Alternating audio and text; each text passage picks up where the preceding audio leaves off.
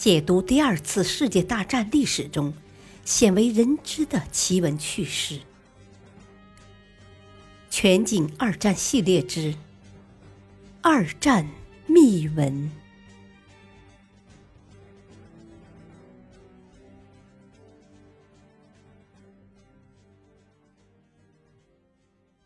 第一章：绥靖内幕。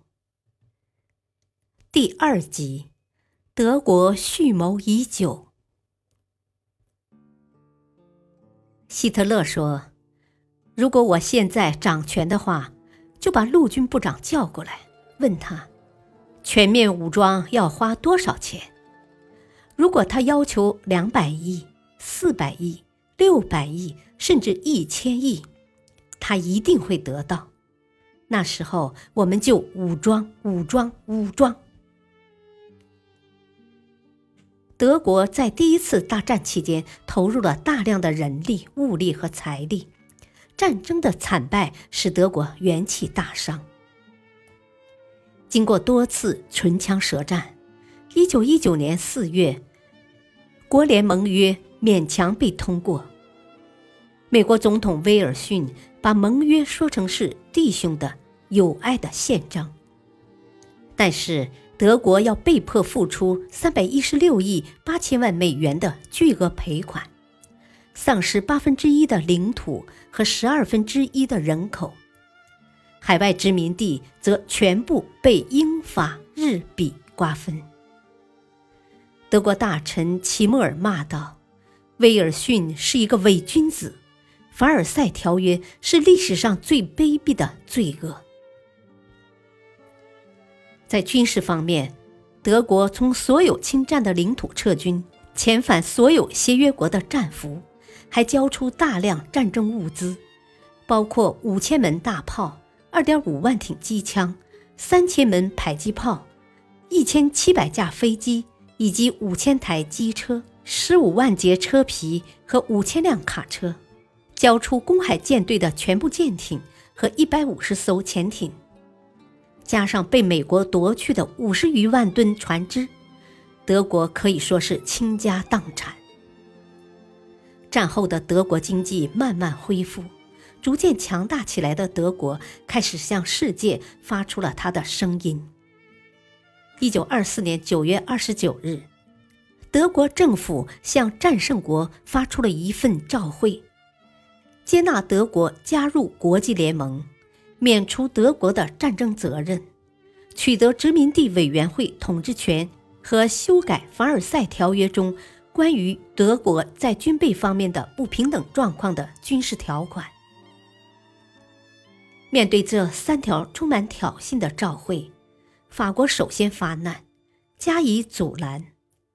然而，英国并不反对德国加入国际联盟，而且打算由此。重新缔结一个关于保证德国边境的协定。从一九二五年五月开始，在德国驻外国的领事馆里，除了悬挂德意志魏玛共和国的国旗以外，还悬挂了德意志帝国时期的黑白红三色旗。这是兴登堡当选魏玛共和国的第二任总统后才出现的。随着德国军事潜力的复活，德国必然会把其矛头指向法国。法德是世仇，德国绝不会忘记法国从德国割走的土地、拿走的钱财，更不会忘记战后出兵占领鲁尔地区带给德国人的耻辱。人们一直认为，挑起第二次世界大战的是战争狂人希特勒。但从新近发现的档案看，情况复杂得多。在希特勒践踏凡尔赛条约，并开始公然重整军备的前十年，即1925年，德国就已着手制定第二次世界大战的计划。当时，希特勒只是慕尼黑的一位不起眼的纳粹思想的传播者。这份档案是一个名叫卡尔。迪克斯的英国人在美国华盛顿国家档案馆找到的这份重要档案，在馆内尘封了多年，没有引起人们的注意。档案是德国的第一次世界大战失败后，德国军方的上层人物为报仇雪恨而制定的。其计划内容和后来希特勒的军事行动惊人的相似。计划要求将战败后只允许德国拥有的十万兵力扩充到两百八十万。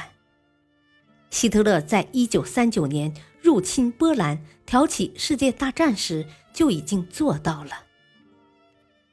计划设想军队的组成结构为八个完整的集团军。一百零二个师和两百五十二位将军，这与希特勒的军队组织结构完全一样。当然，要实现这项计划需要巨大的财政开支。据说，德国国防军从二十年代末起就有了一项秘密预算。德国对法国占领其鲁尔工业区特别仇恨。该计划准备于1935年开战，把法国作为首要攻击目标。后来因为国内政局的巨变而作罢。希特勒上台后，开始全面继承这一秘密计划，并逐步完备。德国政府通过大规模的体育运动来间接实行军事化的做法。就是该秘密计划中提出的。一九三一年秋，希特勒就曾说过：“如果我现在掌权的话，就把陆军部长叫过来，问他，全面武装要花多少钱？如果他要求两百亿、四百亿、六百亿，甚至一千亿，他一定会得到。那时人们就武装、武装、武装。”德国纳粹党执政后，德国的军费一增再增，掀起了扩军备战的狂潮。德国政府煽动德国人民为生产原料战斗出钱出力，劝告人们把餐桌上的美味换成便宜食品。我们可以没有黄油，但是不能没有武器。尽管我们热爱和平，我们不能拿黄油射击，只能用大炮。在入侵波兰前夕，德国的工业产量仅次于美国和苏联，在世界上位居第三。在工业生产猛增的同时，军队规模迅速扩大。一九三四年秋，陆军总兵力为二十五万人左右。到一九三九年九月一日，德国的陆军总数已经达到了两百七十五点八万人。装备有各型装甲车三千两百辆，反坦克炮一点一二万门，迫击炮三千三百四十门，作战飞机四千零九十三架，以及大量工程、通讯等装备和器材。一九三二年十一月，德国海军一年的海军军费只有一点八亿马克。一九三三年，德国海军只有一艘装甲舰、三艘定期班轮、五艘轻型巡洋舰、十二艘鱼雷艇和其他船只。纳粹党执政后，马上追加海军军费，至一九三九年，海军军费达到了二十五亿马克。德国海军先后提出了 X、Y 和 Z 的。造舰计划，但是由于受脆弱的经济的影响，加上缺少技术熟练的工人，直到世界大战爆发，也没有达到所预期的目标。第二次世界大战爆发前，德海军才刚刚起步，还没有形成战斗力。德海军只有两艘旧式战列舰，三艘。战列巡洋舰，两艘重巡洋舰，六艘轻巡洋舰，二十二艘舰队驱逐舰和五十七艘潜艇。与此同时，英国却拥有八艘航空母舰、十二艘战列舰、三艘战列巡洋舰、十五艘重巡洋舰、四十九艘轻巡洋舰、一百一十九艘舰队驱逐舰、六十四艘驱逐舰、四十五艘扫雷舰和暗访舰。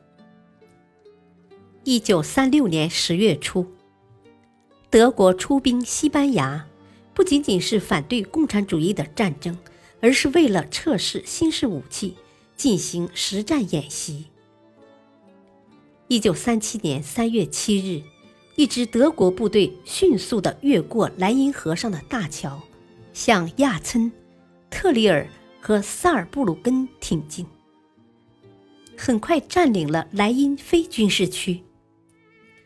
进军莱茵区之后的四十八小时，是德国最紧张的时刻。如果当时强大的法国军队也开进莱茵，这支德国部队只好夹着尾巴逃跑。因为德国可资利用的那点军事力量，即使是用来稍作抵抗，也是完全不够的。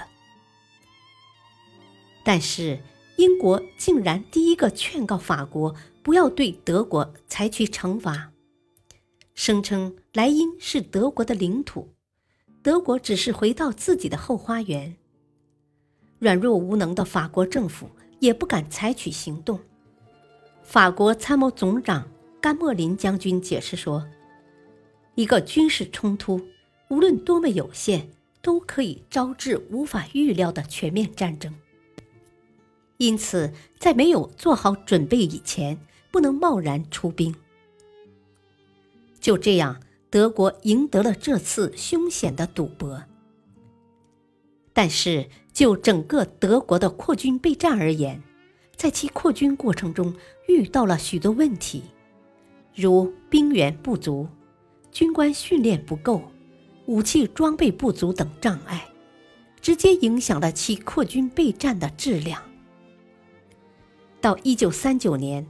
德国在各方面都具备了打一场短期战争的能力，但是还没有做好与西方国家进行一场长期战争的准备。六年前，希特勒刚刚上任时，德国经济萎缩，军事力量脆弱，而现在，德国既有性能先进的武器。又有在西班牙练就了一身胆略和技术的飞行员和坦克指挥员。尽管德国没有做好完全的准备，但是在战术理论家看来，德国的弱势不会在战争初期暴露出来。于是，德国决定发动一场征服性的战争。感谢收听。下期播讲第三集《意大利的野心》，敬请收听，再会。